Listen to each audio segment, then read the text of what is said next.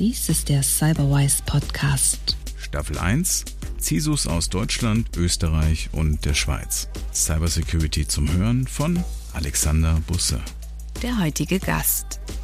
Bei der Thematik des Human-Centered Design, ich kann nicht nur die technischen Risiken oder Gefährdungen oder auch Lösungen betrachten.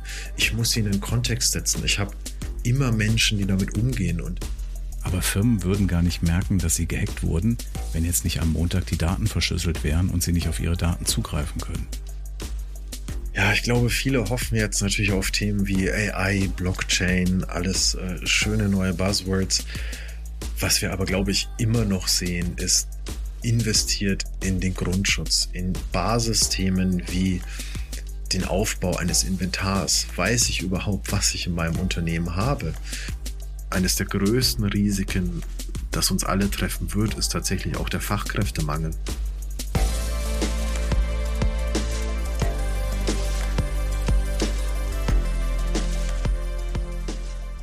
Hallo, heute spreche ich mit Tom.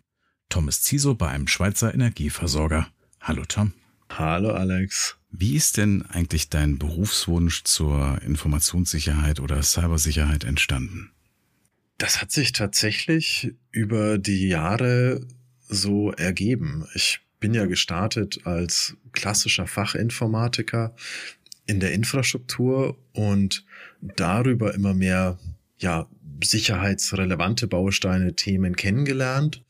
Und dann bin ich tatsächlich so reingewachsen und für mich war das spannend, diese, diese zunehmende Relevanz auch ähm, ja umsetzen und gestalten zu können. Und so bin ich am Ende äh, jetzt gelandet, wo ich heute bin. Du hast mir im Vorgespräch gesagt zu deiner Ausbildung, du bist gerade Studierender und Lehrender gleichzeitig. Wie kann das zusammenpassen? Das stimmt allerdings. Ähm, ja, wie eingangs erwähnt, ich bin eben nicht so klassisch ähm, Abitur, Studium und dann direkt eingestiegen, sondern tatsächlich in Deutschland eine mittlere Reife abgeschlossen und von der ähm, eben in der klassischen Berufsschule zwei Jahre Berufsausbildung zum Fachinformatiker. Und das war äh, super. Das hat eben tatsächlich sehr viel technischen Grundstein gelegt. Aber über die Jahre merkt man einfach leider, dass es immer problematischer wird, ähm, ohne akademischen Titel weiterzukommen. Und auf der anderen Seite hat es mich auch immer fasziniert, in diese akademische Welt mal eintauchen zu können. Und das war aber eben aufgrund fehlendes Abiturs und Bachelors nicht so ganz einfach möglich. Und vor ein paar Jahren hatte sich dann aber die Möglichkeit ergeben, tatsächlich an einer Berliner Uni einen berufsbegleitenden Master zu starten. Und selbst wenn man eben kein Bachelor oder klassische Hochschulzugangsqualifikation hat. Und ja, nach einem missglückten Anlauf und nach viel Arbeit hat es dann tatsächlich geklappt. Und so bin ich dann jetzt zu meinem Masterstudium gekommen. Und parallel über meine Arbeit wurde ich eben vor ein paar Jahren auch mal angefragt von einer Fachhochschule hier in der Schweiz, ob ich nicht Interesse hätte, genau zu meinem Thema eben eher realitätsnah auch mal zu referieren und den Studentinnen und Studenten ähm, das Thema Cyber mal so ein bisschen hands-on ähm, nahezubringen. Ja, und so kam es, dass ich jetzt tatsächlich seit einigen Jahren unterrichten darf, ähm, aber auch selbst sozusagen mittendrin in meiner Masterarbeit stecke und das auch gleichzeitig noch als Student umsetzen darf. Und ist das ein Masterstudiengang für Informationssicherheit? Das ist tatsächlich ein Masterstudiengang in äh, dem Bereich Leadership und Management, also somit also gar kein technischer, was auch relativ gut für mich passt, da ich mich die letzten Jahre auch verstärkt mit ja den nicht technischen Aspekten ähm, beschäftigt habe mit Themen wie Organisationsdesign, Innovation etc. Und so kam es eigentlich, dass, dass das eigentlich auch so ein passender Studiengang für mich war und ich sage, Mensch, Technologie alleine bringt's nicht, wir müssen da eher uns mit anderen Stellschrauben beschäftigen. Und du sagtest, du hast diese Ausbildung gemacht zum Fachinformatiker. Was waren denn weitere Stationen bei deinem beruflichen Werdegang? Ja, nach der abgeschlossenen Berufsausbildung bin ich tatsächlich äh, direkt eingestiegen, habe als Softwareentwickler gearbeitet im Bereich äh, C, bin danach zu einer damals noch existierenden Linux-Distribution gewechselt, habe dort angefangen, sozusagen den Standort Deutschland zu administrieren und bin von dort aus weiter in den Bereich von einem Automobilzulieferer gegangen.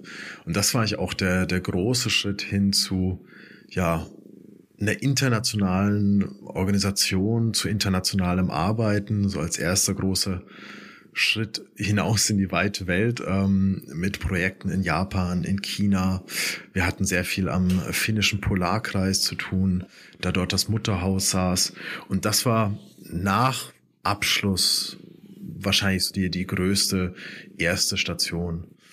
Nach ein paar Jahren hat es mich dann allerdings weitergezogen und ich bin dann vor ja mittlerweile gut zehn Jahren in der Schweiz gelandet, wo ich dann auch mal von intern auf extern gewechselt habe und dann auch angefangen habe, im Consulting zu arbeiten. Und dort war ich jetzt über verschiedenste Firmen die letzten zehn Jahre eigentlich im, im, Consulting relativ konstant im Bereich Security tätig, bevor es mich jetzt vor einigen Monaten wieder intern gezogen hat und ich die Rolle als CISO im Bereich kritische Infrastruktur übernehmen durfte. Wir sind ein Schweizer Querverbundunternehmen, das heißt, wir haben einerseits eigenes Wasserkraftwerk. Wir sind also klassisch Stromversorger. Wir haben aber auch Gasversorgung, Energieversorgung, Wärme, Kälte und auch äh, das Thema Gasversorgung. Und in diesem Unternehmen bin ich jetzt als CISO, also als Leiter der Informationssicherheit, direkt unter dem CEO für die ja, gesamte Unternehmenssicherheit verantwortlich. Gibt es sowas auch in den Kritisregelungen in der Schweiz? In der Schweiz gibt es tatsächlich aktuell noch gar keine Kritis-Verordnung. Äh, so wie man das aus Deutschland kennt, dass gesetzlich vorgegeben ist, dass Kritis-Unternehmen beziehungsweise Unternehmen, die unter diesen Kritis-Begriff fallen, gewisse Zertifizierungen und Auditierungen durchführen müssen. Die Schweiz hat aktuell so etwas tatsächlich noch gar nicht. Mhm. Ähm, von daher, was wir haben, ist natürlich der Datenschutz und dort ist es ähnlich festgelegt. Der Datenschützer muss in einem Unternehmen, das ist übrigens auch die zweite Rolle, die ich bei uns innehabe, ähm, der Datenschützer muss per Gesetz unabhängig und weisungsbefugt sein. Und auch das macht meiner Meinung nach sehr viel Sinn, vor allem, dass es auch sehr explizit genannt worden ist. Denn sonst hat man wieder diese internen politischen Grabenkämpfe, die sich damit eigentlich sofort erübrigen und die entsprechende Rollenbeschreibung und auch die Rollenfähigkeiten im Unternehmen liefern. Das heißt, klassische Büro-IT, wie aber auch äh, der Bereich OT, also operative Technologien. Mhm. Wie sichern wir ein Wasserkraftwerk ab? Wie sichern wir ähm, ja Kontrollen in einem Wärme-Kältenetz ab? All dies läuft im Prinzip bei mir zusammen. Du sagtest mir auch im Vorgespräch, dass du dich mit Human-Centric Forschung beschäftigst. Das stimmt. Das ist genau mein äh, Steckenpferd doch eigentlich seit einigen Jahren. Ich durfte das Thema eben im Zuge meiner Management-Fortbildung ähm, in St. Gallen kennenlernen. Und ja, dort kam ich zum ersten Mal mit diesem Thema Systemtheorie in Kontakt. Also Systemtheorie tatsächlich nicht, wie man aus der Informatik kennt, ein, ein Serverbetriebssystem oder ein Netzwerk, sondern tatsächlich eine Organisation als System und wie man diese eigentlich gestalten muss, damit sie möglichst effektiv und effizient läuft. Und über diese Themen bin ich dann tatsächlich auf das Thema Human-Centric gekommen. Was ist eigentlich die Rolle des Menschen in Unternehmen? Wie können wir sie eigentlich noch viel besser einbinden entgegen momentan herrschenden Vorgaben, Top-Down, Organisationsdesign in Kästchen, sondern wie können wir tatsächlich also mit Menschen für Innovation sorgen. Mhm. Und wie viele Jahre oder wie lange bist du jetzt in deiner aktuellen CISO-Rolle? In der aktuellen Rolle bin ich nun seit knapp sechs Monaten. Dann konntest du wahrscheinlich die Human-Centric-Forschung da noch nicht anwenden, nehme ich an. Tatsächlich ist das etwas, was ich relativ schnell angewendet habe. Es war wirklich sehr hilfreich, ähm, dieses Verständnis, wie Human-Centered Design eingesetzt werden kann und wo es hilft, direkt in den ersten Workshops, in den ersten Zusammenarbeiten auch direkt anzuwenden. Das ist gerade in solchen Energieunternehmen oft ein, ein sehr gewachsenes Thema, dass die verschiedenen Abteilungen auch Schwierigkeiten haben, sich zu verständigen, auf einer gemeinsamen Basis äh, zu agieren. Und gerade dort hat es eigentlich sehr viel geholfen zu wissen, ähm, welche Vorteile Human-Centered Design hat und wie man es auch am besten einsetzt. Und hast du ein eigenes Team, also Personen, die dir dann direkt in der Zusammenarbeit unterstellt sind? Tatsächlich bin ich äh, momentan noch Einzelkämpfer im Unternehmen. Neu werde ich in absehbarer Zeit einen eigenen Mitarbeiter bekommen als Security Engineer, der dann auch dort eher die technische Seite unterstützen wird, auch die Thematik der Projektleitung. Aber grundsätzlich äh, bin ich momentan alleine im Unternehmen unterwegs und arbeite da einfach sehr, sehr eng mit den verschiedenen Abteilungen zusammen. Gab es die Rolle schon bevor du da warst oder gab es die Rolle vorher noch gar nicht? Die Rolle gab es tatsächlich noch gar nicht. Ähm, es wurde eher inoffiziell ähm, umgesetzt und vorangetrieben, aber man wurde sich dann einfach mit der Zeit bewusst, dass es eben doch nicht mehr so weitergehen kann, auch aufgrund der zunehmenden Dringlichkeit im Bereich Cybersecurity. Und somit hat man dann also meine Rolle neu geschaffen und vor allem auch sich direkt dazu entschlossen, diese unter dem CEO aufzuhängen, um dem auch die entsprechende Gewichtigkeit zu geben. CEO, ah, okay. Genau. Und kannst dann auch dort deine Bedenken oder deine Themen eben anbringen, ohne dass das vielleicht durch eine IT nochmal gefiltert wäre.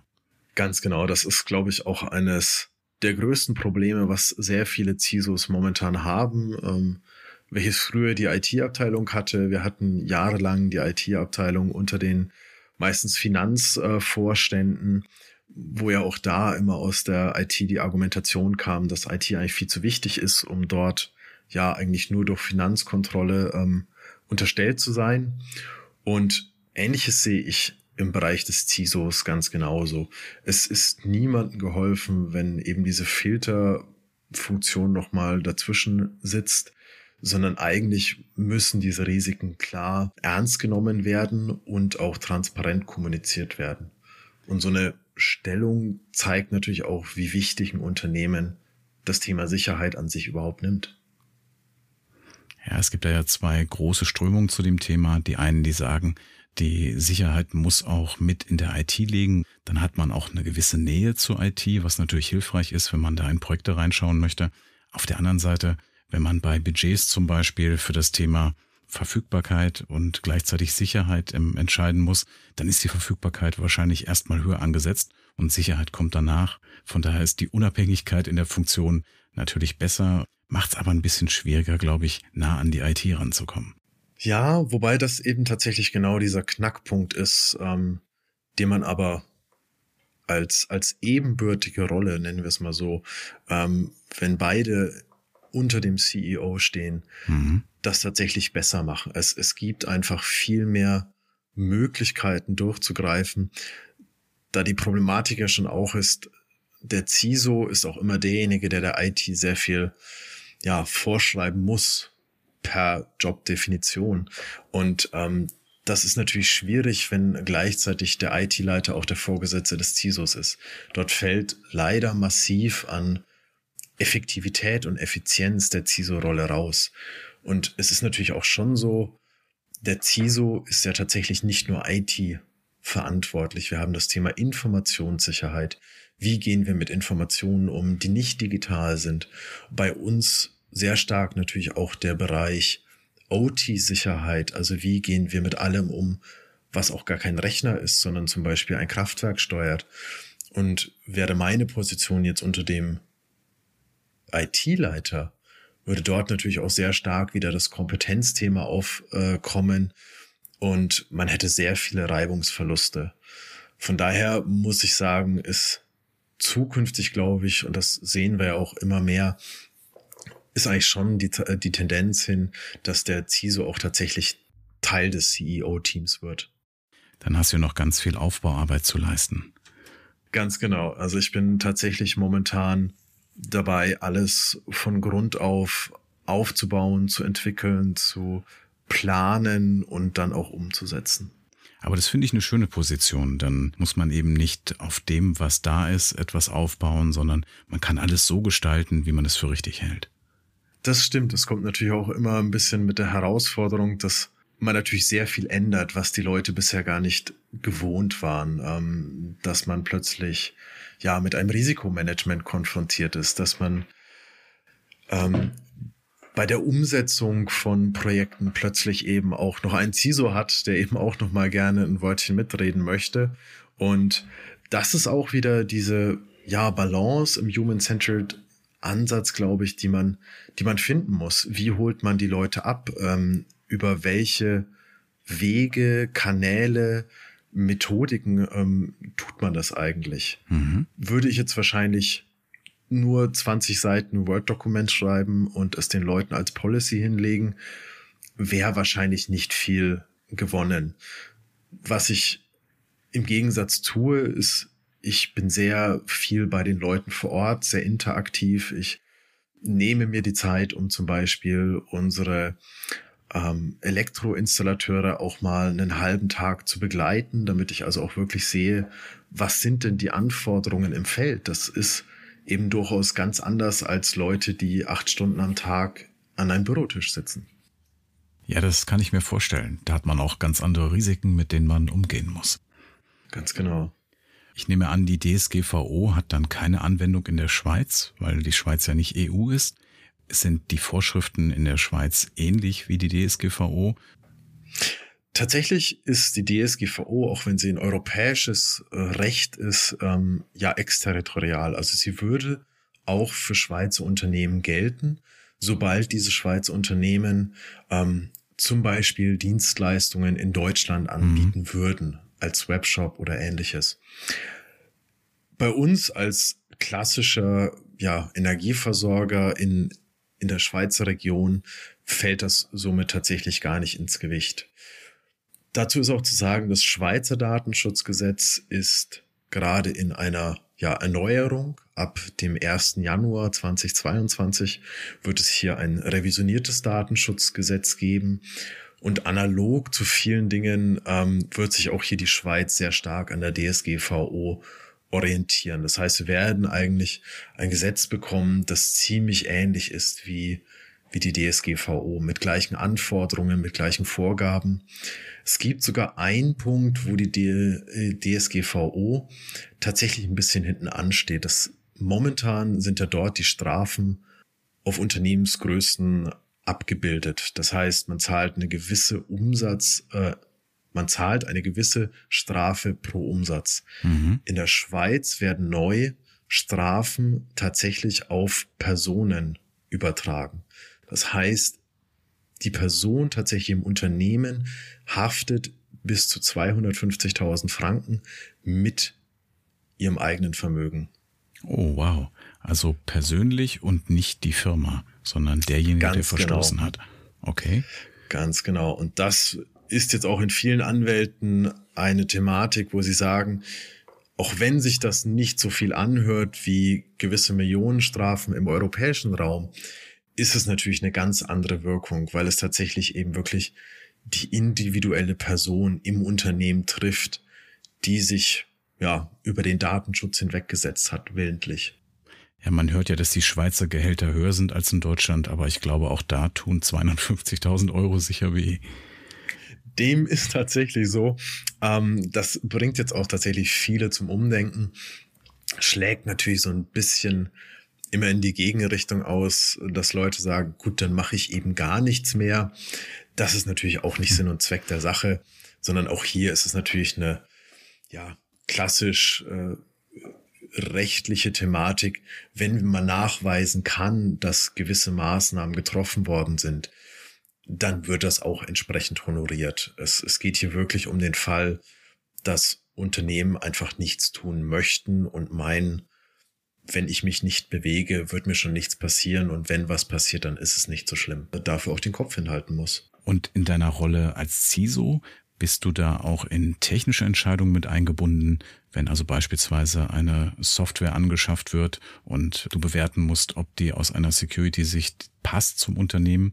Teils, teils tatsächlich. Ich versuche auch als CISO eher mich nicht überall einzumischen. Ähm, gerade in einem Unternehmen wie unserem oder auch in größeren Unternehmen halte ich es für sehr utopisch, dass man als CISO es immer besser weiß als die Fachabteilung, die sich ein Produkt anschaut. Daher ist es mir eher auch wichtig, ja, die Leitplanken vorzugeben, ähm, gewisse, ja, Themen abzufragen und dann auch gemeinsam zu bewerten und sich das Thema gemeinsam anzuschauen. Macht das Sinn oder macht das keinen Sinn? Aber es würde mir jetzt, glaube ich, wenig einfallen, einer IT ja, Vorgaben zu machen, du kaufst jetzt den Firewall-Hersteller XY, während sie doch vielleicht eher den Hersteller ABC hätten. Das ist, glaube ich, etwas, was Fachbereiche durchaus selbst entscheiden können und wo sich dann auch ein CISO raushalten sollte. Betreibt ihr denn ein ISMS und bist du dann der Verantwortliche für dieses ISMS? Das ist auch einer der großen Punkte, welches wir gerade aufbauen. Also einer meiner, meiner ersten ja, Projekte, das ich jetzt hier gestartet habe, ist tatsächlich der Aufbau eines ISMS. Aktuell existiert dort noch nichts. Und wir sind nun gerade dabei, ein ISMS gemäß ISO 27001 zu etablieren, um dann einfach auch ein, ein geordnetes ja, Risikomanagement und Sicherheitsmanagement in der Firma fahren zu können. Mhm.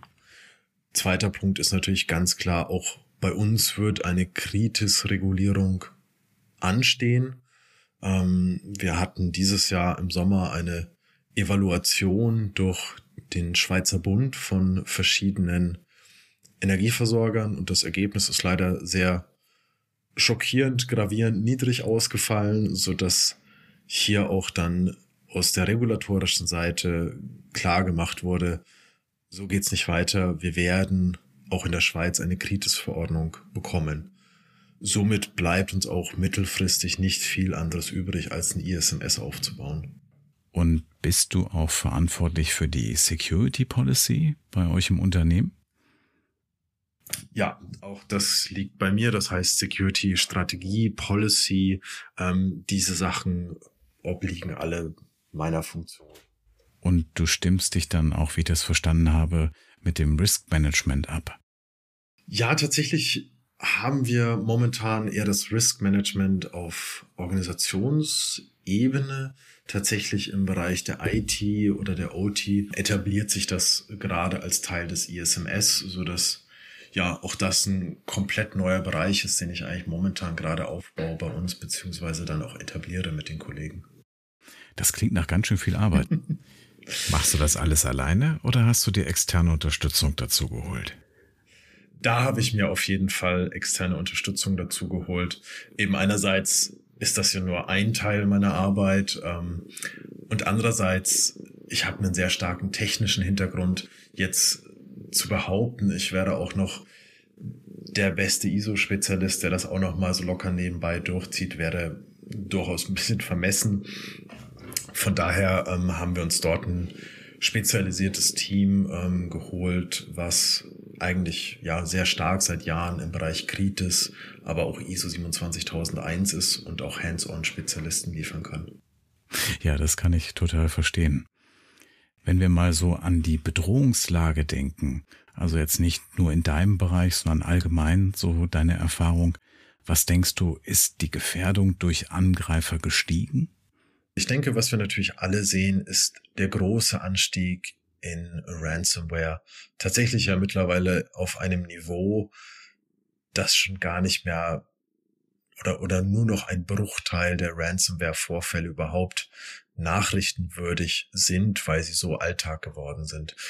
Ich glaube, es ist eher die, die Art der Angriffe eben hin zu Ransomware, hin zu, hin zu finanziell motiviertem Cybercrime, die für diesen großen Anstieg gesorgt hat. Ich glaube, das haben wir schon gesehen über die letzten Jahre, dass eben ja diese Professionalisierung der Cyberkriminellen für einen ganz großen Zuwachs gesorgt hat. Ich glaube, das hat auch ein Problem sichtbar gemacht, das wir gar nicht hätten oder nein, wir hätten es bestimmt, aber Firmen würden gar nicht merken, dass sie gehackt wurden, wenn jetzt nicht am Montag die Daten verschlüsselt wären und sie nicht auf ihre Daten zugreifen können. Das genau das. Es gab ja früher schon den Spruch, es gibt Unternehmen, die sind gehackt worden und es sind, äh, es gibt Unternehmen, die wissen es nur noch nicht. Ich glaube, das war der alte CTO von Cisco, der das mal geprägt hat. Und ich glaube, das trifft es auch ganz gut. Also so oft wie auch heute, ja, Grundlagen der IT-Sicherheit nicht eingehalten werden oder was man da eigentlich alles an Schwachstellen sieht. Die meisten hätten es wahrscheinlich wirklich nicht mitbekommen. Aber wie du sagst, jetzt wird das eben sehr sichtbar. Jetzt können sie nicht mehr arbeiten. Und ja, jetzt wird die ganze Problematik oder das ganze Ausmaß tatsächlich sichtbar. Hast du schon selbst in deiner beruflichen Karriere solche Hacking-Vorfälle erlebt? Inzidenz, bei denen du dann reagieren musstest und dafür sorgen musstest, dass die Angreifer wieder aus dem Netzwerk kamen, dass man wiederhergestellt hat, was da vielleicht beschädigt wurde? Tatsächlich in den letzten Monaten doch auch mit, mit diesem Thema beschäftigt. Ähm, zum Glück ohne, dass wir über ein Restore oder über einen, einen größeren Incident berichten mussten, sondern tatsächlich, da wir gut genug aufgeschnellt waren, es schnell und rechtzeitig zu erkennen und auch zu reagieren. Und von daher hatte ich das Glück, noch keinen Ransomware-Vorfall tatsächlich begleiten zu müssen. Ja, gehackt zu werden ist ja das New Normal. Es passiert ständig, dass es irgendwo Sicherheitsvorfälle gibt. Aber zu erkennen, dass es das gab, zu verstehen, was hat es denn bewirkt, sind dort vielleicht Daten gestohlen worden oder sind Systeme verändert worden, das ist ja das, worauf Unternehmen sich heute einstellen müssen. Also wenn jemand sagt, wir sind noch nie gehackt worden, dann hm, vielleicht weiß er es wirklich nicht besser oder er möchte nicht darüber reden. Das ist tatsächlich so und das ist, glaube ich, auch etwas, was ich in meinem Unternehmen erstmal prägen und etablieren musste, dass wir keine Strategie bauen, die auf totale Verteidigung aus ist, die auf uns wird nie etwas passieren abzielt, sondern dass tatsächlich der Grundsatz ähm, aus meiner Sicht tatsächlich ein Assume Breach Ansatz ist. Wir müssen davon ausgehen, dass irgendwann etwas passiert. Das heißt, wir haben nicht nur ja den den Schutz unserer Assets, sondern tatsächlich auch die Fähigkeiten zu erkennen, zu reagieren und wiederherzustellen.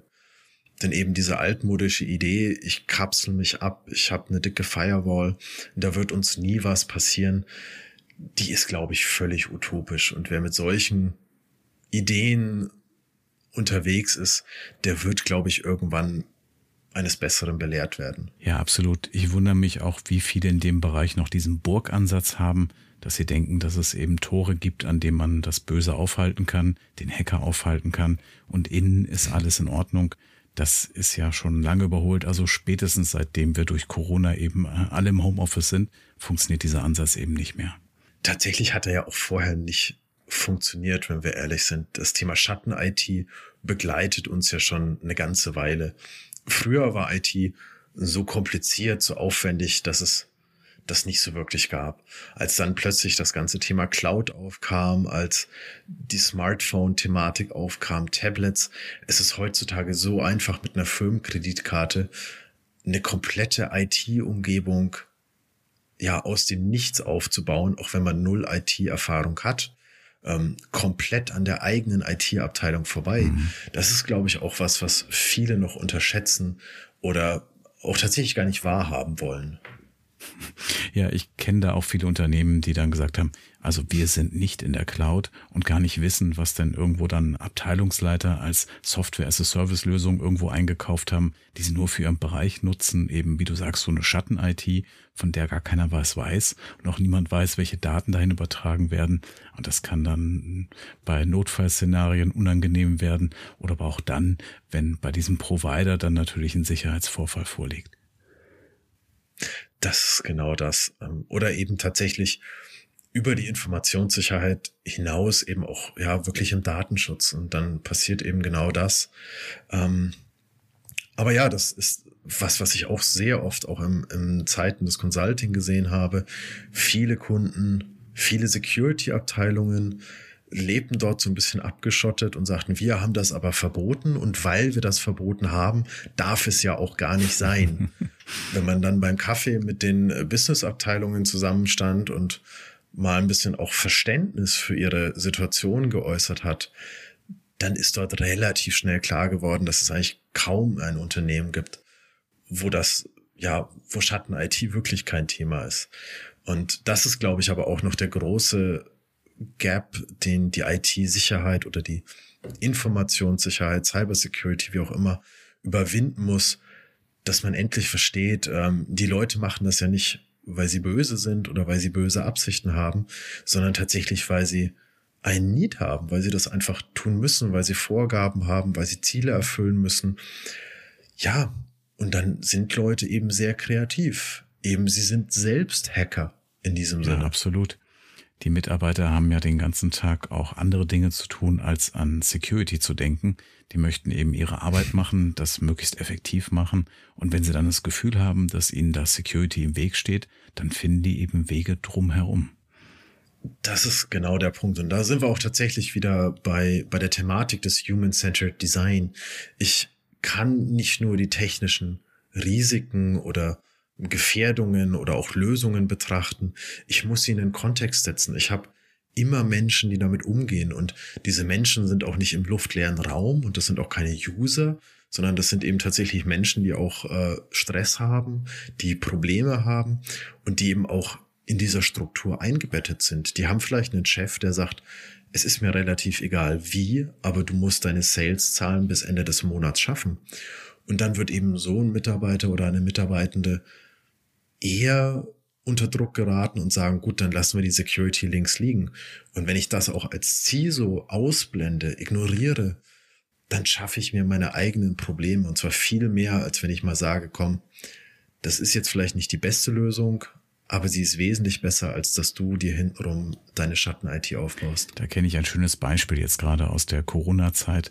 Das war eine Firma, die dann eben verboten hat während Corona, dass andere Videokonferenzsoftware benutzt wird als die eigene veraltete, die schon installiert ist. Und dann hat die Vertriebsabteilung sich einfach eigene Notebooks angeschafft und hat auf denen diese Programme installiert, damit sie mit ihren Kunden sprechen konnte und haben gar nicht verstanden, dass das ja Implikationen hat mit den Daten, die ich da speichere und haben gedacht, wir müssen noch unser Geschäft weitermachen.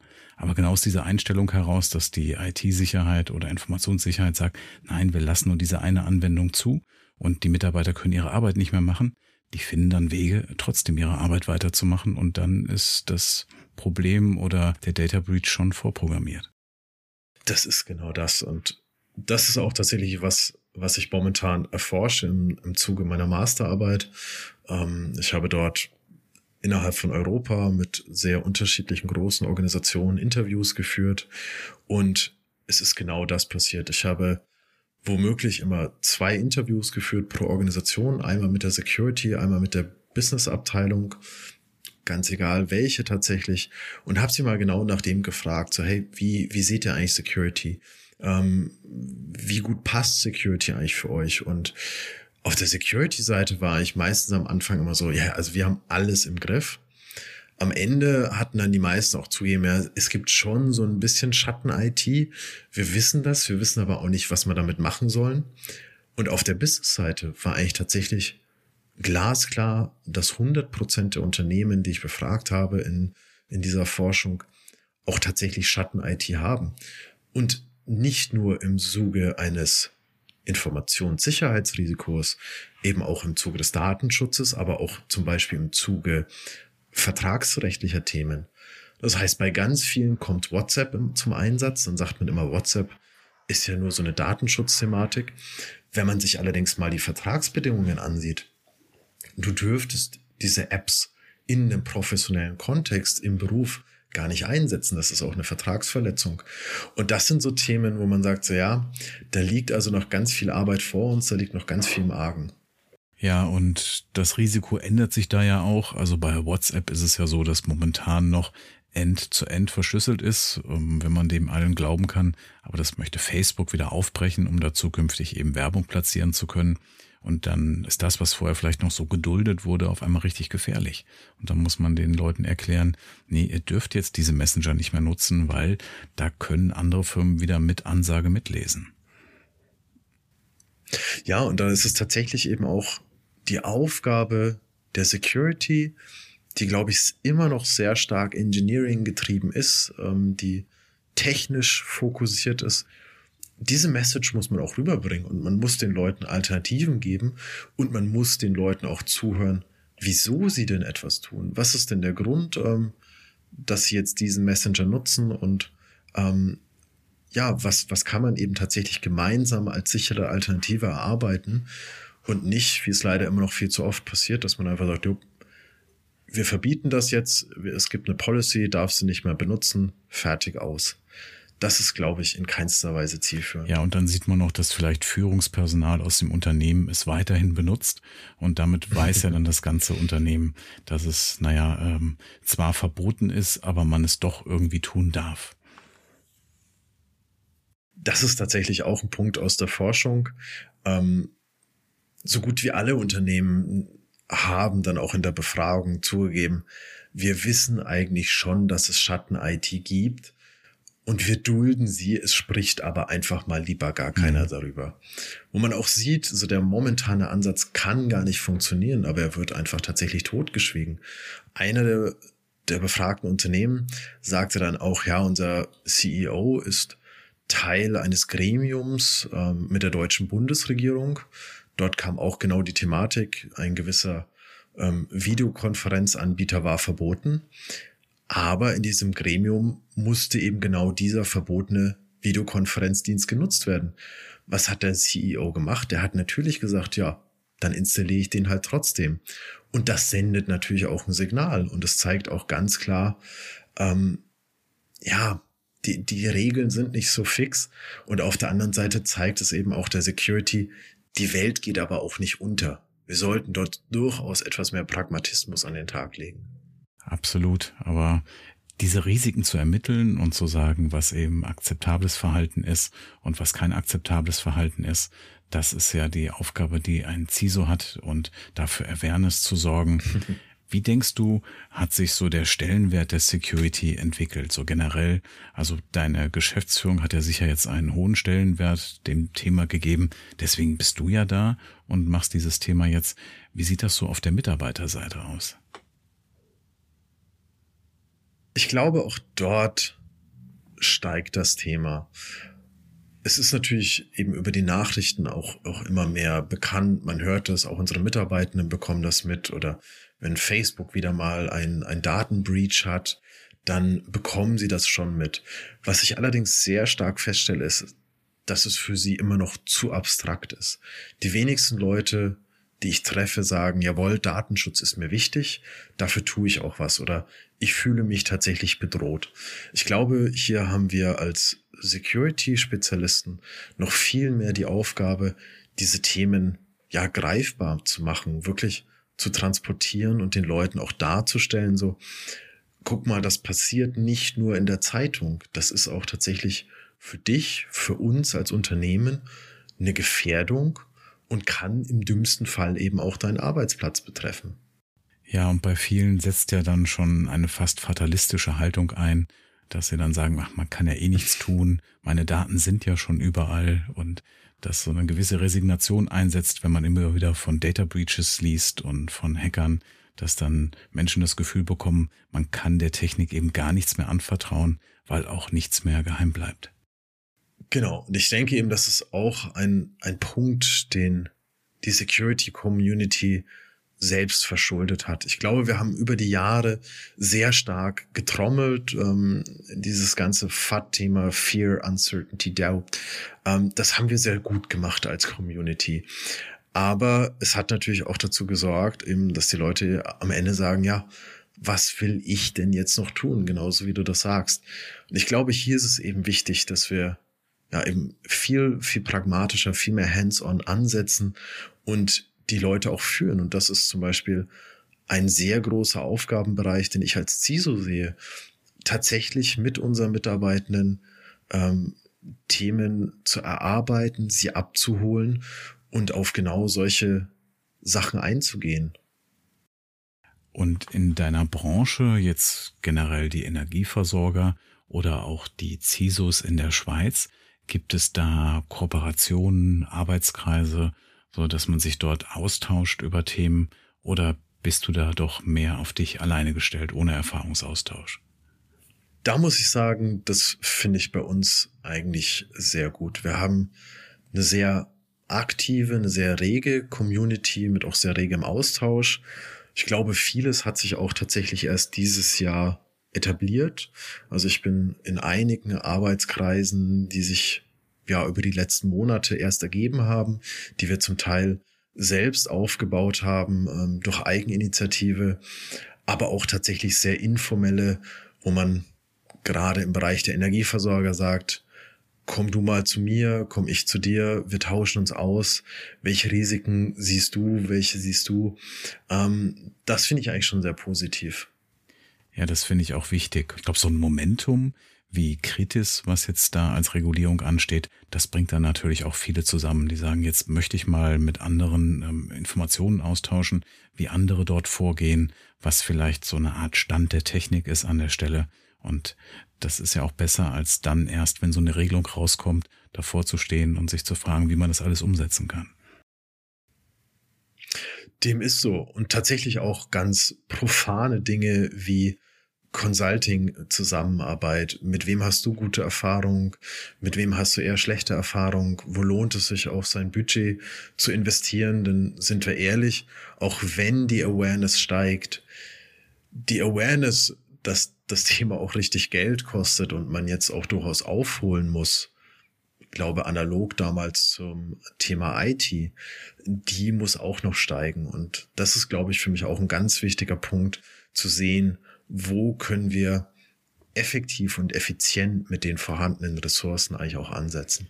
Ja, das Problem, das die ganze Branche da hat, ist natürlich der Fachkräftemangel.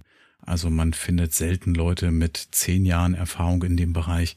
Früher haben ja Unis und FHs in dem Bereich gar nicht ausgebildet. Also es waren dann eher Personen, die sich da privat mit beschäftigt haben oder beruflich dazu kamen. Jetzt gibt es Studiengänge, zu dem Thema, wo dann auch Absolventen kommen, die in dem Bereich dann einsteigen können. Aber dieser Fachkräftemangel, ist das auch ein Thema in der Schweiz?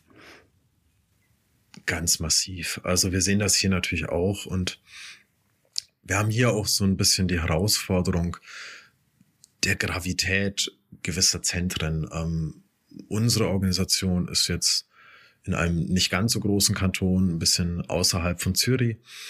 Und wir merken dort natürlich ganz stark, ähm, wir haben Google in Zürich, wir haben die großen Hochschulen, die großen Firmen sind alle ja in diesen Ballungszentren mhm.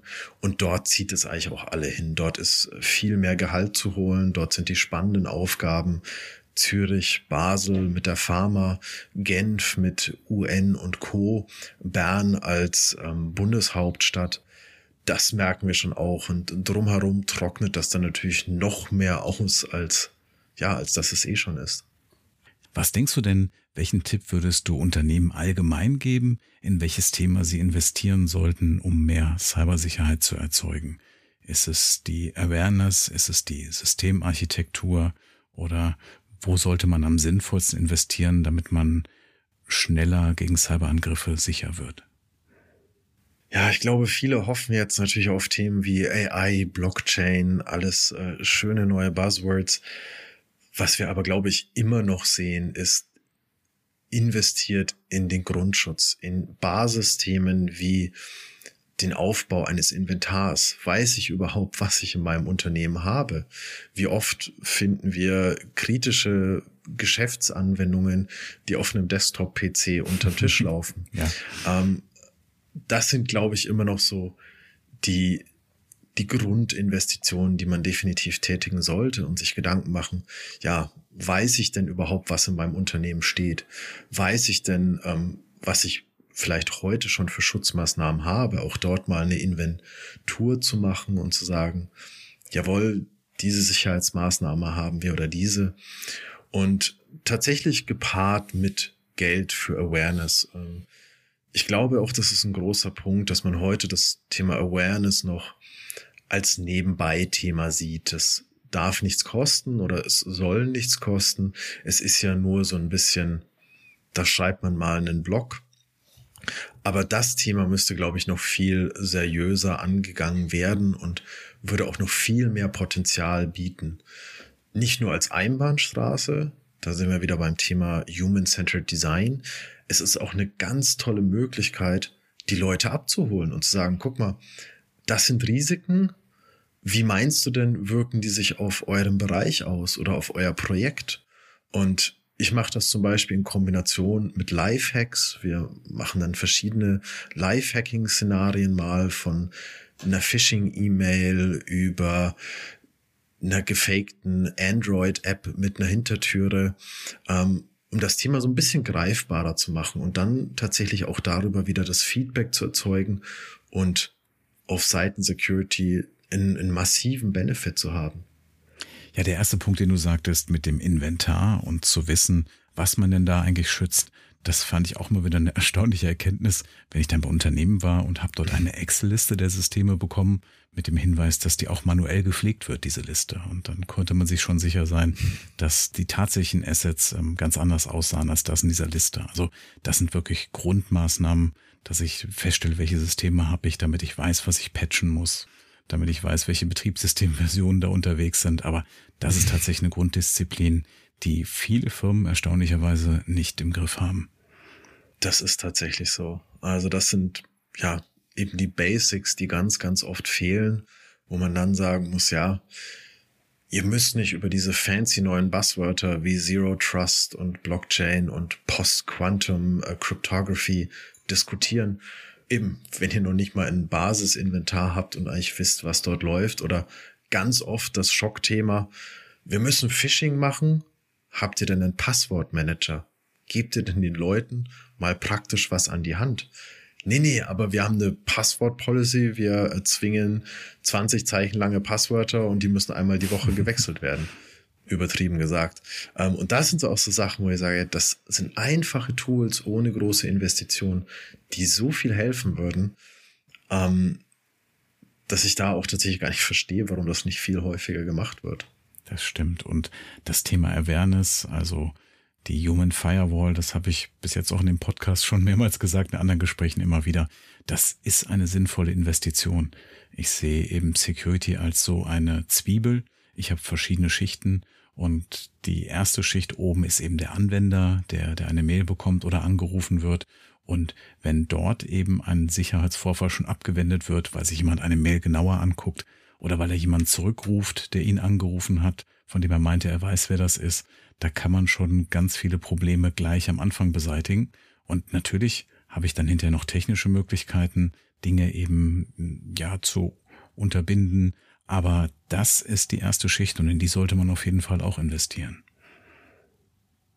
Das ist ganz genau das, dass man sich dessen auch bewusst ist. Und hier sehen wir auch so viele sehr falsch laufende Awareness-Kampagnen. Wir hatten hier eine Versicherung in der Schweiz, die ist sehr unrühmlich bekannt geworden, weil sie tatsächlich geschrieben hat, der dritte fehlgeschlagene Phishing-Test. Das heißt, das dritte Mal, dass man in einer internen Phishing-E-Mail ähm, ja, Daten eingegeben hat oder falsch geklickt hat, führt zu einer unmittelbaren äh, Kündigung des Mitarbeitenden. Und das ist natürlich ein fatales Signal da.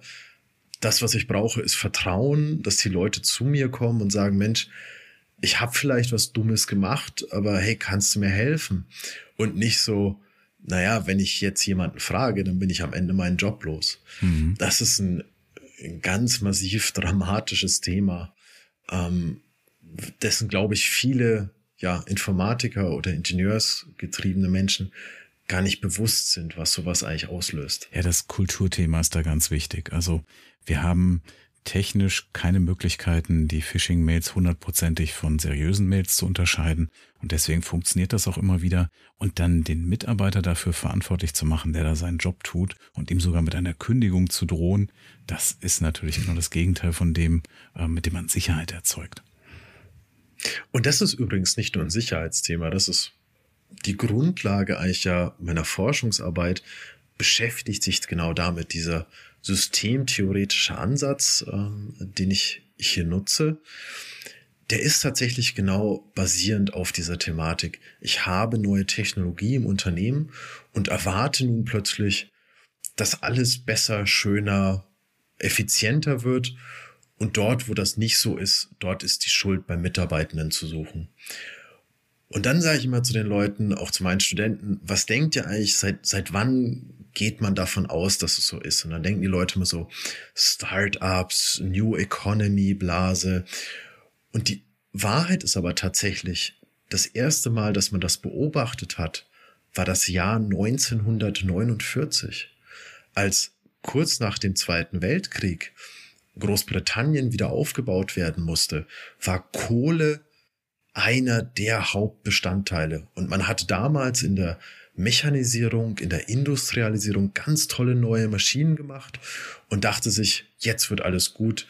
Die Effizienz, die Effektivität steigt. Wir können das ganze Land in kurzer Zeit wieder aufbauen. Was sie beobachtet haben, war genau das Gegenteil. Die Produktion ist massiv eingebrochen und die Leute haben scharenweise Unfälle gehabt, haben die Minen verlassen, es gab keine Leute mehr. Und die Reaktion des Management war, naja, das liegt an den Mitarbeitenden. Sie sind im Endeffekt zu dumm, mit diesen neuen Technologien umzugehen. Und wenn man diese analog mal zur IT, zur Digitalisierung zieht, dann sehen wir so viele Parallelen, weil ich wissen, eigentlich wissen wir seit 80 Jahren, dass so ein Ansatz falsch ist. Und bereits damals gab es dann eben eine Vergleichsgruppe, eine Mine, die sehr erfolgreich war. Und was haben sie anders gemacht?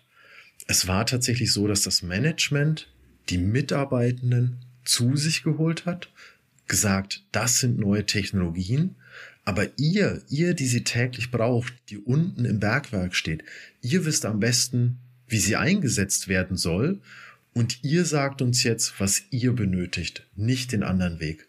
Und ich glaube, das ist, oder das ist auch der Kern des Human-Centered Design, den wir heute noch ein bisschen als Spielerei abtun, glaube ich, gerade im Bereich Security, von dem wir aber massiv profitieren könnten. Ja, das ist interessant, wie der Glaube in die Technik und dass die Technik automatisch zu der Verbesserung führt und dass die Menschen sich schon daran gewöhnen werden, eben als Problemlöser für alle Fälle gesehen wird. Da kann ich auch nur zustimmen, das funktioniert nicht. Das ist tatsächlich Wort zu Wort ein, äh, ein, ein Zitat aus einer Mine. Ähm, die Menschen werden sich schon daran gewöhnen müssen. Es ist tatsächlich eins zu eins aus der Studie von damals. Hat nicht geklappt, hat die letzten 80 Jahre nicht funktioniert. Hast du mit Cyberversicherung zu tun? Vielleicht mit einer Versicherung, die ihr selber habt und erlebst du da so einen Austausch über Risiken oder ist das ein Thema, wo du sagst, Cyberversicherung ist für uns gar kein Mittel des Risikomanagements, das investieren wir lieber in andere Maßnahmen? Das ist tatsächlich ein bisschen sehr zwiespältiges Thema, würde ich sagen. Für mich persönlich ist es genau, wie du es am Ende gesagt hast. Ich investiere das Geld, das knappe Budget, das ich oder wir alle in, in meiner Funktion haben, lieber in echte, ja, sinnstiftende Security-Maßnahmen, anstatt sie eigentlich einer Cyberversicherung zu überweisen. Denn was haben wir denn gelöst durch das Thema Cyber Insurance? Es ist ja so, wenn wir einen Vorfall haben, dann nehmen wir den, den klassischen Ransomware-Vorfall. Dann sehen wir bereits in Frankreich zum Beispiel oder auch damals die Zürich-Versicherung in UK, dass die Versicherungen gar nicht zahlen möchten, dass sie sagen, jawohl, das ist aber nicht alles nach Vertrag und wir verweigern die Leistung. Somit habe ich als Unternehmen eigentlich nichts gewonnen. Und das, der zweite Punkt ist, wenn wir beim Thema Ransomware bleiben, dann ersetzt sie ja wirklich nur den finanziellen Schaden der Ransomware. Aber deswegen läuft keines meiner Systeme. Und wir hatten das in Irland gesehen, als der National Health Service ähm, Opfer einer Ransomware-Attacke wurde. Sie haben zwar gezahlt und den Decryptor erhalten, aber sie mussten das Militär einrücken lassen, das eineinhalbtausend Soldaten und Soldatinnen diese Decryptor auch auf allen Endgeräten installiert, ausgeführt und überwacht haben. Und deswegen bin ich bei diesem Thema der Cyberversicherung, das ist für mich eher so ein Pflaster fürs Management, ähm, was aber in der Realität nicht viel bringt. Und natürlich im Endeffekt finanzieren wir damit auch nur Cyberkriminelle.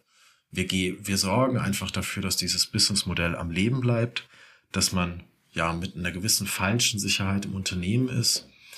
Und wie wir auch schon sehen, gewisse Gruppen wie Revel, die dann auch sagen, sie greifen bewusst Versicherer an, ziehen dort die Daten der Versicherten ab, greifen dann die Versicherten an, um sozusagen im letzten Schritt dann den Versicherer selbst anzugehen. Also von daher persönlich muss ich sagen, sehe ich das Thema der Cyberversicherung sehr, sehr kritisch. Ja, ich glaube, die Cyberversicherung hat sich auch sehr verändert von dieser Vollkasko-Mentalität am Anfang. Dann sind die Schäden eingetreten und heute findet man keinen Versicherer mehr, der bei einem Neuauftrag wirklich die Ransom-Zahlung abdecken würde. Ist mir auf jeden Fall nicht bekannt. Oder die Police ist sehr teuer, so dass es sich gar nicht mehr lohnt. Von daher glaube ich auch, das Management hat sich oft in falscher Sicherheit gewiegt, weil man diese Cyberversicherung hatte. Aber wenn die einspringt, dann ist ja das Ergebnis schon eingetreten. Dann habe ich Kundendaten verloren, ich verliere Reputation oder vielleicht wird es sogar so schlimm, dass ich die ganze Firma verliere. Von daher ist die Prävention an der Stelle sicher besser als die Versicherung, die am Ende versucht, einen Schaden auszugleichen, der vielleicht gar nicht mehr auszugleichen ist. Genau, das sehe ich ganz genauso und eben jetzt auch wieder in, in meinem speziellen Fall. Wir reden ja nicht nur von einem Büro, das nicht mehr funktioniert. Wir reden ja im schlimmsten Fall tatsächlich davon, dass der Strom für mehrere zehntausend Leute ausfallen könnte. Und das ist dann natürlich ein, Schaden, auch ein greifbarer Schaden von einer ganz anderen Größenordnung. Also ich sehe auch die Cyberversicherung nicht als die erste Option, um mit dem Risiko umzugehen, sondern das ist eindeutig die eigene Vorsorge, die Prävention, das Incident Management. Und wenn ich dann denke, ich habe ein verbleibendes Risiko, das ich versichern möchte, da sehe ich eine Cyberversicherung als sinnvoll an. Aber zu sagen, die sorgt dafür, dass die Cyberschäden mein Unternehmen eben nicht beeinträchtigen, das ist viel zu kurz ja, gedacht. Sehe ich ganz genauso. Zum Thema Upskilling, also wie du dich selber auf dem Laufenden hältst und auch deine Mitarbeiter, da haben wir ja eben schon viel gesprochen.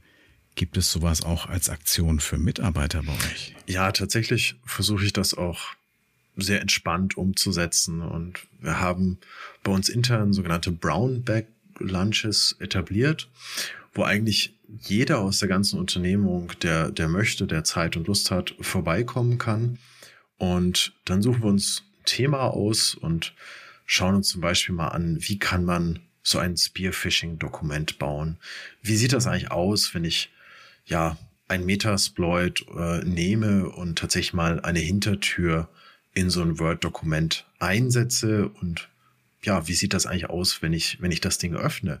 Merke ich das überhaupt? Und das ist eigentlich ein super Instrument, weil man muss nicht zu tief einsteigen, man muss den Leuten keinen Code erklären. Wir machen das wirklich sehr high level. Ziel ist es ja nicht, neue Red Teamer oder Pentester ähm, zu trainieren, sondern tatsächlich einfach mal so ein bisschen die Neugier und auch das Verständnis für die Thematik zu schärfen. Und das ist ein ganz dankbares Format, das eigentlich super ankommt, weil die Leute dann zum ersten Mal sehen, so, ah, wenn ich also so ein Word-Dokument öffne, das irgendwie ein bisschen fadenscheinig ist, dann kann der tatsächlich dahinter meine Webcam übernehmen, mein äh, Desktop übernehmen und solche Themen ähm, machen wir dann tatsächlich in so gewisser Regelmäßigkeit. Das sorgt natürlich für echt große Awareness, wenn sowas mal demonstriert wird. Ähm, nicht ganz so schlimm wie ein Hack, aber man, man sieht, was das anrichten kann. Woher kommt der Name Brownback? Das ist tatsächlich ein äh, stehender Begriff aus dem Amerikanischen. Die haben das mal etabliert, dass sozusagen, ja, man trifft sich irgendwo und jeder hat so in seiner braunen Tüte sein Essen mit dabei und dann sitzt man eigentlich da und ja, sehr informell ähm, isst man zusammen und macht eben dann eben in diesem Fall ein Lifehack zusammen. Interessant. Ich glaube, das gibt es nicht in vielen Unternehmen, dass man so tiefgehend erfahren kann, wie denn sowas funktioniert und da mal so beim Hacken zugucken kann, sozusagen. Ist vielleicht auch ein bisschen meiner eher technischen Natur geschuldet, dass obwohl ich CISO bin und obwohl natürlich jetzt die der Abstraktionsgrad der Arbeit äh, immer mehr ansteigt, dass ich tatsächlich immer noch sehr interessiert daran bin, wie ja, wie es einfach technisch funktioniert und oder wenn man eben zum Beispiel auch Leute mal mitnimmt und ihnen dieses böse, ominöse Darknet zeigt und auch darauf hinweist, dass es tatsächlich gar nicht so böse ist und sehr viel Gutes eigentlich hat für Menschen in Regionen, die eben nicht so eine stabile Demokratie haben wie wir, ähm, dass die Leute dann auch viel besser Nachrichten einschätzen können, dass sie viel besser im täglichen Umgang mit solchen Gefahren sind. Und ich finde den Gewinn einfach, einfach super und auch intern, die Leute vertrauen einem viel mehr und kommen einen auch auf einen zu und fragen einen viel stärker, anstatt dass sie eben sagen, ja, das ist dieser ominöse CISO unter dem CEO, der sitzt dort irgendwo, keiner kennt ihn, keiner weiß eigentlich, was er den ganzen Tag tut. Ja, Darknet finde ich auch immer ein faszinierendes Thema, was auch Leute sich darunter vorstellen, was man dort findet. Und wenn man dann erklärt, dass im Darknet zwar illegale Sachen stattfinden, das war genauso im Clearnet passiert. Da gibt's auch geschlossene Benutzergruppen, die dann eben Daten austauschen über Daten, die von Firmen gestohlen wurden oder eben irgendwas verkaufen dort. Das muss nicht immer nur das Darknet sein, sondern es kommt einfach darauf an, ob man weiß, wo diese Dinge sind, wo was gehandelt wird.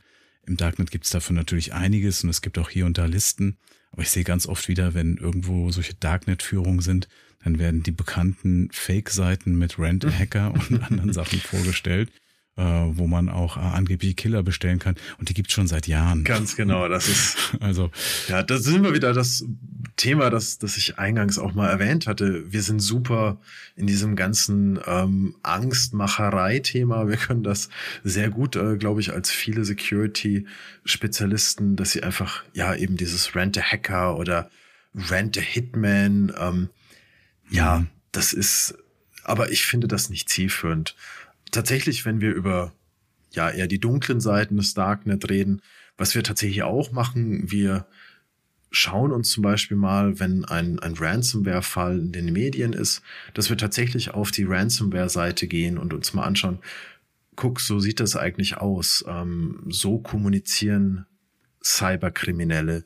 So sieht das tatsächlich aus. Ähm, so sehen auch die Daten aus, die dort zum Beispiel dann als äh, ja, Proof of Hack zur Verfügung gestellt werden. Weil dann die Leute natürlich auch viel eher verknüpfen und sagen, Mensch, was wäre denn, wenn das unser Unternehmen wäre, wenn das jetzt meine Daten wären, die dort so zur Schau gestellt werden. Und der Effekt ist einfach wahnsinnig gut, den die Leute dann damit verknüpfen, weil sie es tatsächlich mal selber sehen und erleben. Und genau diese Seiten stehen ja meistens nicht im Darknet, weil man ja möchte, dass die Firmen, die man damit erpresst, auch sehen können, dass man diese Daten wirklich hat und dass man da so ein Proof of Hack abliefert. Ja, das ist genau, beziehungsweise es sind dann eben tatsächlich einschlägig bekannte Seiten, ob das jetzt äh, Revel, Maketo oder sonstige Gruppierungen sind. Ja, das ist, mhm. Aber eben das, da sind wir dann eben tatsächlich bei dieser Realität und nicht bei diesem Rant a Hitman oder ich bin Hacker im schwarzen Hoodie und hinter mir läuft der Matrix-Bildschirmschoner. Ja, ich bin da auch eher für Aufklärung als für Legendenbildung. Wo siehst du denn die Herausforderungen der Zukunft? Also wie werden sich Bedrohungen entwickeln? Wird die Bedrohungslage weiter steigen? Also müssen wir uns mehr Sorgen machen, gehackt zu werden? Oder was glaubst du, wird es zurückgehen? Werden unsere Sicherheitsmaßnahmen besser werden?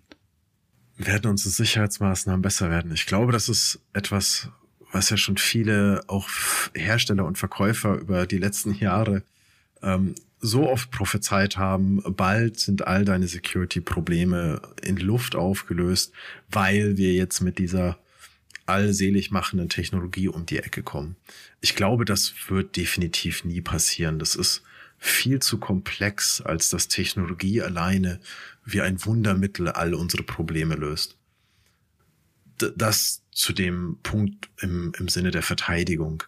Ich denke auch im Risikomanagement eines der größten Risiken, das uns alle treffen wird, ist tatsächlich auch der Fachkräftemangel. Gar nicht so sehr die neuen ausgefeilten Angriffsmethoden, das sicherlich auch.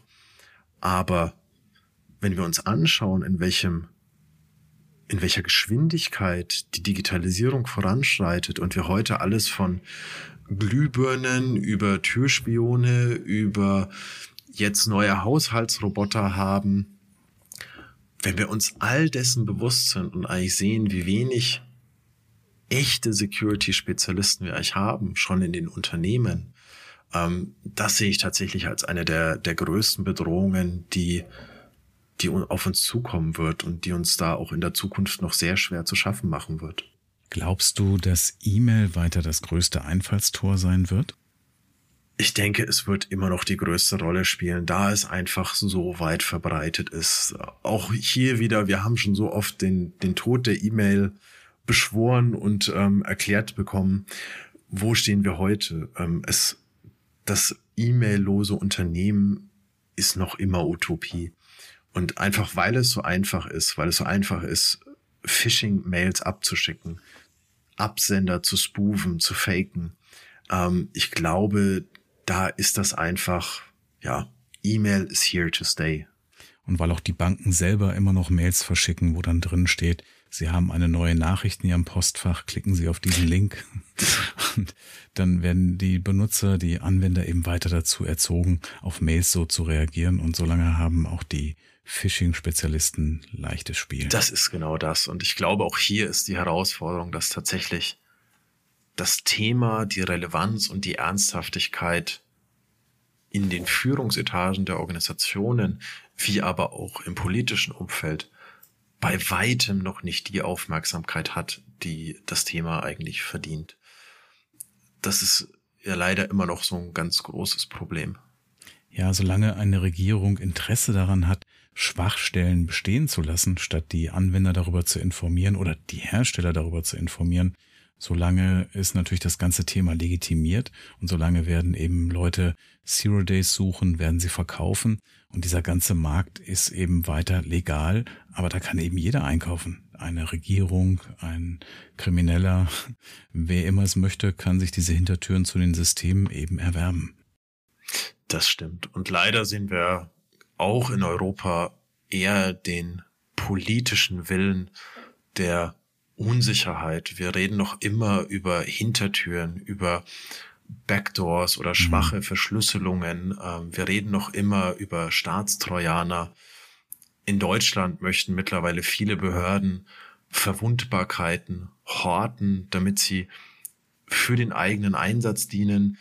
Wir sehen das äquivalent in den USA mit dem Vulnerabilities Equities Process, also der Bewertung, wie die US-Regierung auch mit Schwachstellen umgeht ähm, und mit diesem starken offensiven Fokus, wo es hingeführt hat. Es gibt eine wahnsinnige Ransomware-Pandemie. Wir hatten vor kurzem den größten Getreidehersteller, der, ich glaube, 40 Prozent der mhm. Getreidelieferung in den USA verantwortet. Wir hatten den Colonial Pipeline Hack.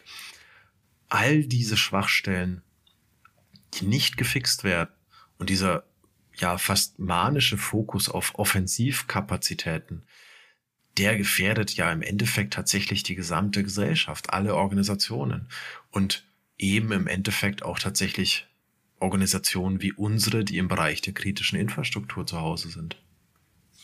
Absolut. Wird uns die Cloud retten aus Security-Sicht? Das fragst du natürlich an einem Zeitpunkt, wo gerade zwei große Vulnerabilities von Microsoft auch bekannt wurden.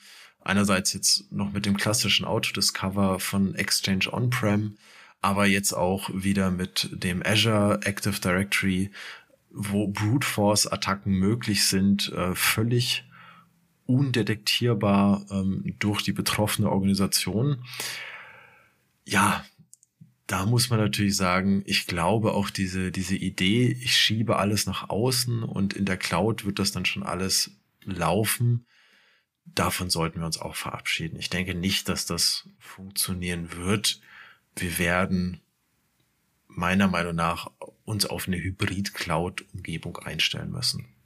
Ja, das ist ja das, was die meisten Unternehmen sowieso noch haben, da sie vielleicht noch Legacy-Anwendungen haben, die weiter betrieben werden müssen, die jetzt auch nicht in die Cloud transportiert werden können. Ich glaube, vielen Unternehmen, gerade den kleinen, würde es wahrscheinlich gut tun, mehr in, in der Cloud zu haben oder generell bei externen Anbietern, die sich besser um das Thema Security kümmern. Aber zu glauben, dass wenn wir jetzt die Cloud-Provider haben und alle gehen in die Cloud, damit alle sind alle Sicherheitsprobleme gelöst, das halte ich doch für zu optimistisch.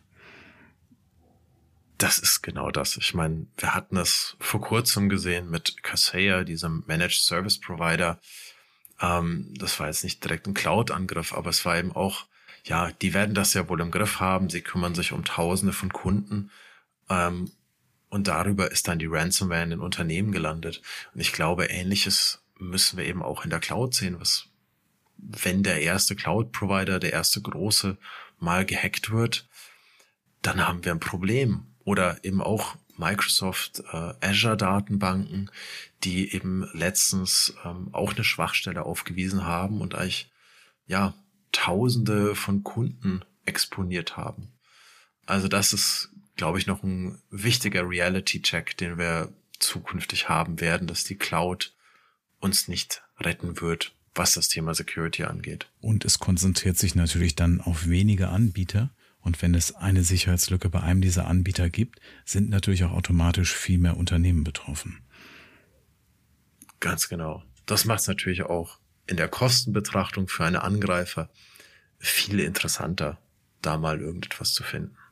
Glaubst du, dass wir noch technische Lösungen entwickeln müssen für Probleme, die wir gerade haben? Etwas, was absolut fehlt und was die Technik jetzt noch bereitstellen muss? Für den Moment tatsächlich nicht. Sehen wir uns doch mal um. Das Thema Phishing und E-Mail. PGP wurde vor knapp 30 Jahren vorgestellt und released. Es hätte all diese Probleme eigentlich gelöst. Mit PGP können wir Signaturen erstellen, wir können ähm, E-Mails verschlüsseln, wir können sie signieren, so dass wir sagen können, jawohl, das ist wirklich dieser Absender. Und trotzdem stehen wir heute, wo wir eigentlich stehen. Also ich glaube tatsächlich technisch haben wir so gut wie alles jetzt schon auf die ein oder andere Weise gelöst. Von großen Themen Quantum Computing und, und Cryptography mal abgesehen. Aber ich glaube wirklich, dass es, dass es nicht ein noch mehr an Technologie braucht. Es braucht einen intelligenten und sinnvollen Umgang dort, wo es ja auch Sinn macht und hilft. Ich glaube auch, dass wir technische Lösungen weit entwickelt haben, dass die Probleme aber, wenn wir so von oben schauen, wir haben die Menschen, wir haben die Organisation und darunter die Technik, dass man bei Menschen und Organisation noch sehr viel tun kann und dass da vielleicht auch der größere Handlungsbedarf entsteht gegenüber der Technik. Ganz genau. Ich denke, das sehe ich ganz genauso. Corona war so ein schönes Beispiel. Man hatte sich völlig auf diese Corona-Warn-App versteift und dann musste jetzt sofort eine App für die Pandemie her, wo man sich gefragt hat, ja, ist das jetzt eigentlich tatsächlich das dringendste Problem, was wir eigentlich haben, anstatt eines kaputtgesparten Gesundheitssystems, anstatt äh, nicht besetzter Intensivstationen oder tatsächlich auch im Ende ähm, völlig unterbesetzter Contact Tracing Büros, so dass diese App nett ist, ähm, sicherlich gerade in Deutschland mit der Corona-Warn-App auch hilfreich ist und einen gewissen Einsatzbedarf hat. Aber grundsätzlich hätten wir wahrscheinlich mit ganz anderen Themen viel mehr erreicht. Ja, das kann eine trügerische Sicherheit sein, sich da auf Technik zu verlassen. Was denkst du über Machine Learning oder künstliche Intelligenz, was jetzt von vielen als die Lösung für Tools gepriesen wird, mit dem man dann Angriffe automatisch abwehren kann und was unsere Sicherheit erhöhen soll? Ja, das ist für mich ähnlich wie Blockchain eine schöne Technologie, sicherlich mit Anwendungsgebieten, wahrscheinlich auch mehr als, als dieses Thema der Digital Ledgers oder Distributed Ledgers ähm, aber momentan müssen wir ehrlich sein, diese künstliche Intelligenz ist ja nichts als Statistik. Momentan sehe ich sie eher als tatsächlich eher fehlerhaft und problematisch an. Wenn wir sehen, dass eine KI People of Color ähm, als Affen zuweist, wenn mhm. wir sehen, dass KI im Bewerbungsprozess, weil sie eben nur im Silicon Valley trainiert ist und dann sagt, also der beste Bewerber ist halt einfach Anfang 20, weiß, heterosexuell und amerikanischer Abstammung. Das ist halt einfach dieser Bias und da sehe ich einfach momentan auch tatsächlich noch viel Facharbeit, die wir benötigen. Ähm, wenn wir es in der Defense oder auch in der Offense äh, anschauen, im Security-Umfeld, denke ich, ist dort auch noch sehr, sehr viel Hype dahinter. Denn Angriffe automatisiert abwehren etc., das ist alles schön und gut, aber wie ist deine Security Baseline? Ähm, welche Daten hast du zum Training genutzt? Siehst du überhaupt deine IT-Umgebung oder deine KI sieht die überhaupt deine IT? Da sind wir nämlich wieder beim Thema Schatten-IT. Wenn ich dann Leute einfach auf äh, LinkedIn habe und sie dort auf Spearphishing reinfallen, wenn ich Leute habe, die ihre eigene IT mit eigenen Telefonen, eigenen Tablets aufgebaut haben, dann ist da gar kein KI, kein Machine Learning Agent äh, installiert, der irgendetwas mitbekommen könnte. Von daher sehe ich es tatsächlich als sehr stark Marketing getrieben. Es wird sicherlich ein gutes Tool, auch gerade in der Log-Analyse. Aber auch das sehe ich nicht als Allheilmittel für all unsere Security-Probleme.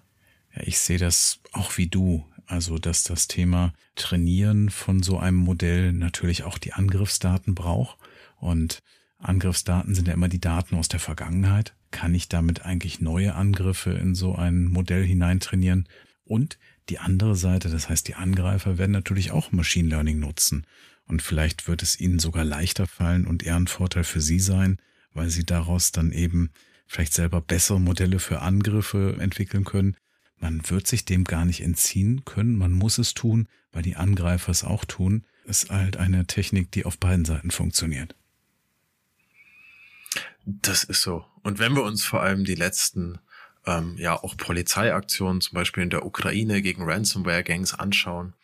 Und dann sehen wir, mit welch ähm, ja fast steinzeitlichem Equipment sie eigentlich so erfolgreich sind. Dann finde ich das immer ein ganz guter Beweis äh, gegen diese Marketing-Verkaufsrealität der Hersteller.